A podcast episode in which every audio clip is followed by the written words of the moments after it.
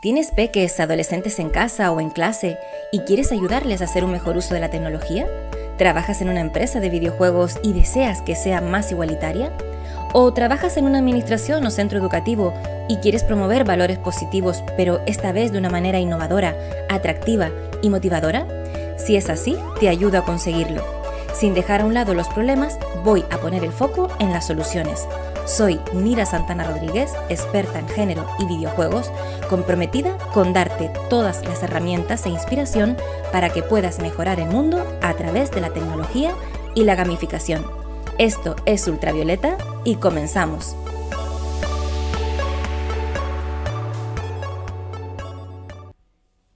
Hola, es un placer estar aquí hoy nuevamente contigo. Espero que hayas tenido una semana y un fin de semana estupendo. Y si no ha sido así, ya sabes que tienes una semana en la que puedes cumplir todas esas metas y objetivos que quizás esta semana anterior no se han cumplido o puedes reformular y conseguir otros nuevos retos. Bueno, hoy eh, quiero hablarte de las clasificaciones PEGI. Probablemente has escuchado hablar mil veces sobre este tipo de clasificación o sistema que se aplica dentro del mundo de los videojuegos. Las clasificaciones PEGI son eh, clasificaciones de juegos por edades basadas en el contenido del producto. Eh, nos ayudan, sobre todo a las familias, a decidir si comprar o no un determinado producto. La mayoría de, los juegos son adecuados para todas las edades, ¿no? Pero hay algunos cuyo consumo se reduce exclusivamente al público adulto. Estas clasificaciones, em, hay que decir que es verdad que mm, consideran o tienen en cuenta la idoneidad en cuanto a la edad em, de un juego, pero no en relación al nivel de dificultad. Me explico. Por ejemplo, tú puedes comprar un juego Peggy 3, por ejemplo, de fútbol, y eh, obviamente pues no tendrá ningún contenido inapropiado, es perfectamente jugable por niñas y niños pequeños, pero a lo mejor su nivel de dificultad eh, puede ser pues difícil para tu peque de cuatro añitos, ¿no? Y a la inversa, hay juegos que son Peggy 18, que son muy sencillos de jugar, pero que tienen contenidos inapropiados para menores. Es decir, que esta clasificación, las clasificaciones PEGI, nos van a hablar única y exclusivamente sobre la idoneidad en cuanto a la edad. Eh, es importante eh, saber que PEGI se utiliza y reconoce en toda Europa y además cuenta con el apoyo de la Comisión Europea como un sistema de protección a la infancia. Eh, vamos a ver qué eh, significan estas etiquetas cuando aparece una edad concreta.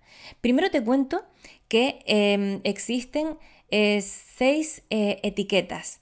Estarían mm, la etiqueta PEGI 7, la etiqueta PEGI 12, PEGI 16 y PEGI 18. Bueno, mm, disculpa. Hay, corrijo, cuatro etiquetas, porque lo demás son descriptores de contenido que yo he sumado y que luego te voy a contar, que no es lo mismo, porque están las clasificaciones y los descriptores de contenido. Ahora vamos a ver la diferencia. Pero bien, estamos hablando y nos vamos a centrar en primer lugar en esas cuatro em, clasificaciones, 7, 12, 16 y 18. Bien, eh, PEGI 7 para PEGI 7 eh, podemos encontrar en, los, juegos, bueno, vamos a empezar por PEGI 3, vamos a empezar por lo primero. Eh, se consideran adecuados para todos los grupos de edad. ¿Vale? En este caso, pues el juego no debe contener sonidos o imágenes que puedan asustar a niñas, a niños pequeños. Y además, sí que es verdad que podemos observar violencia, pero de una forma muy leve y sobre todo en un contexto cómico o eh, en un entorno infantil. En este caso, no escucharemos lenguaje soez, insultos o palabras malsonantes, palabrotas, digamos. En Peggy 7, ahora sí, podemos encontrar escenas o sonidos que pueden asustar y eh, sobre todo cuando se trata de, niños y niñas más pequeñines, pues eh, mm, pueden llegar a asustar, a dar miedo. Aquí observamos formas muy suaves de violencia no explícita, es decir, que no vamos a encontrar una violencia eh, realista, similar a la real o con mucho detalle. En los videojuegos mm, Peggy 12 podemos ver una violencia un poco más gráfica hacia los personajes de fantasía o violencia no realista hacia los personajes humanos.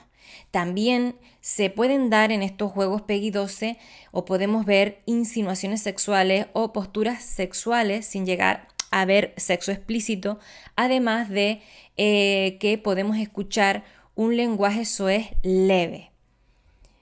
En Peggy, bueno, eh, aquí también es importante indicar, ¿vale? Que en los juegos mm, Peggy 12 podemos eh, ver juegos de azar o representaciones de casinos y salas de juego tal y como los vemos en la vida real. Es decir, por ejemplo, si vemos un juego de cartas, pues podemos ver un juego de cartas donde medie el dinero como premio.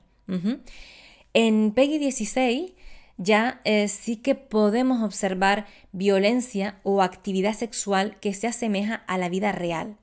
Eh, los juegos de azar, el uso de tabaco, alcohol o drogas ilegales también pueden estar presentes y eh, el uso de un lenguaje soez, de palabrotas, de insultos, puede ser mucho más fuerte y extremo.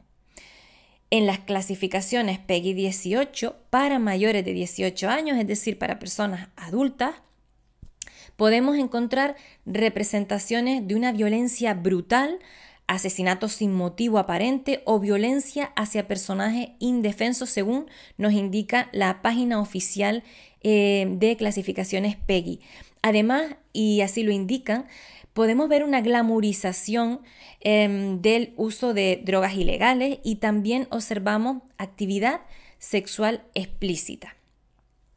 Ahora vamos con eh, los descriptores de contenido PEGI, que son unas imágenes que también vienen en el envoltorio de los videojuegos y que nos señalan aspectos sobre el contenido del juego. Ya no hablamos tanto de la edad, sino de eh, lo que cuenta el videojuego.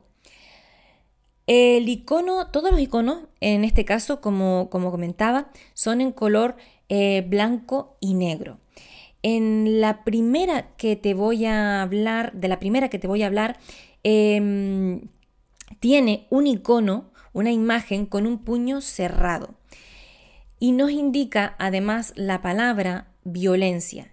Son juegos que contienen representaciones de violencia y según venga acompañada de PEGI 7, PEGI 12, 16 o 18, vamos a mm, observar un tipo de violencia u otra. Por ejemplo, en PEGI 7 vemos violencia no realista o no detallada. En PEGI 12 podemos ver violencia, pero en un entorno de fantasía o violencia no realista hacia personajes similares a los humanos. Y en PEGI 16 o 18 ya sí podemos ver una violencia cada vez más realista. Otro icono, otra etiqueta descriptiva sería lenguaje soez. En ella eh, vas a ver un icono, una imagen con un bocadillo que tiene tres símbolos, arroba, asterisco y exclamación. En los juegos que tienen lenguaje SOES, pues evidentemente, y como su mismo nombre indica, vamos a encontrar este tipo de lenguaje. Y según la clasificación va a ser más leve o grave. Más leve en PEGI 12, más grave, 16 y 18. Ahí encontramos pues también insultos de carácter sexual. El siguiente icono sería el, eh, la etiqueta miedo, que podemos em, identificar porque tiene un símbolo con una araña. Estos juegos pueden causar eh, miedo o asustar a eh, niños y niñas sobre todo a partir ya de 7 años, porque recordemos que a partir de 3 años no, em, el videojuego no contiene este tipo de imágenes o sonidos que puedan asustar. ¿no? En PEGI 7 sí, ya podemos ver imágenes o sonidos que pueden asustar o atemorizar a niñas y niños pequeños. O eh, terror en juegos pues con una clasificación superior eh, como mm, PEGI 12. En PEGI 16 ya estamos, eh, ya podemos ver imágenes más perturbadoras, más intensas y em, tenemos que tener en cuenta este tipo de, clasificación si no queremos hacer pasar un mal momento a, nuestro hijo, a nuestra hija o a una persona que eh, atendemos en nuestro entorno familiar. Bueno, eh, en cuanto a la etiqueta juego, eh, vamos a ver eh, dos dados en, la imagen. Y mm, esto lo que nos quiere decir es que son juegos que contienen elementos que fomentan o enseñan juegos de azar. Estas simulaciones de juego pues son similares a las de casinos o salas de juego donde se intercambia dinero. Y eh, únicamente podemos encontrar esta etiqueta en eh, PEGI 12, PEGI 16 o PEGI 18. Pasamos a la etiqueta sexo. En esta etiqueta, además de la palabra sexo, hay eh, una imagen con el símbolo de la mujer y el hombre entrelazados. Son etiquetas que vamos a encontrar en las clasificaciones PEGI 12, 16 y 18. En la clasificación PEGI 12, el juego puede incluir eh, posturas o insinuaciones sexuales. En PEGI 16 ya podemos observar desnudos eróticos o relaciones sexuales sin genitales visibles. Pero en PEGI 18 ya sí que vamos a observar una actividad sexual explícita, completamente detallada. Eh, vamos em, eh, terminando y pasamos a eh, la etiqueta drogas. Eh, incluye esta palabra y además la imagen de una jeringuilla. En el juego podemos ver uso de drogas ilegales, alcohol o tabaco y son etiquetas que solamente vamos a encontrar en juegos con clasificación PEGI 16 o PEGI 18. Y además eh, hay una etiqueta que es la etiqueta eh, discriminación que tiene eh, en su imagen tres personas en blanco y negro. Y en este tipo de juegos, mm, pues vamos a ver em, representaciones de estereotipos étnicos, religiosos, nacionalistas u otros que mm, pueden alentar eh, el odio. Estas etiquetas las podemos encontrar en PEGI 18 y em, lo cierto es que yo descartaría sinceramente cualquier videojuego con esta etiqueta. También con otras, pero esta etiqueta en especial la descartaría si voy a regalar esto a una persona que quiero. Incluso si tiene más de 18, porque estas etiquetas solamente son contenidas por videojuegos PEGI 18. Y para terminar, eh, estaría la etiqueta que eh, indica que incluye compras. En esta etiqueta vemos una imagen con una mano que em, tiene una tarjeta de crédito. Este, en, este, en, este, tipo de juegos eh, se te ofrece la opción de comprar bienes o servicios digitales con moneda del mundo real. ¿Para qué? ¿Para qué sirven? Pues sirven para comprar pues niveles de bonificación, atuendos, vestimentas diferentes para tus personajes, artículos sorpresa, música o también actualizaciones. Por ejemplo, para mm, quitar los anuncios tan molestos, eh, suscripciones, monedas virtuales y otras formas de monedas del, de monedas del juego. ya terminando con esta parte de las clasificaciones y las etiquetas PEGI, decir que en un mismo juego, en un mismo envoltorio, podemos ver varias imágenes descriptoras que acompañan eh, la clasificación PEGI. Conocer estas etiquetas te va a ayudar a orientarte a la hora de elegir un videojuego, pero recuerda siempre que no son útiles para conocer los valores que incorpora. No te van a contar nunca los valores que incorpora, que contiene ese videojuego. Por tanto, insisto en que tu criterio es muy importante. Para eso y para tener más información del juego antes de comprarlo, puedes mm, buscarlo a través de Google o ver un gameplay eh, o lo que es lo mismo el juego siendo jugado por otra persona, de manera que puedas hacerte una idea previa antes de, de decidir. Si quieres saber más sobre estas clasificaciones PEGI, entra en la web oficial PEGI-info barra es. Y si quieres hacer una elección con perspectiva de género, pues puedes descargar en mi web la guía violeta para la elección y el uso responsable de videojuegos desde la perspectiva de género. Hasta aquí las clasificaciones y descriptores PEGI. Espero que te haya ayudado a conocer este tipo de indicación que podemos ver en el envoltorio de los juegos que compramos para menores generalmente, porque, bueno, cuando compras un juego para ti, em, es distinto a cuando estás comprándolo para una menor, para un menor que estás educando, que estás de alguna manera em, sensibilizando, concienciando para que em, elimine determinadas conductas y promueva otras positivas. Entonces, conocer eh, en este sentido un videojuego antes de comprarlo va a, apoyarte en esa educación y sobre todo no la va a entorpecer.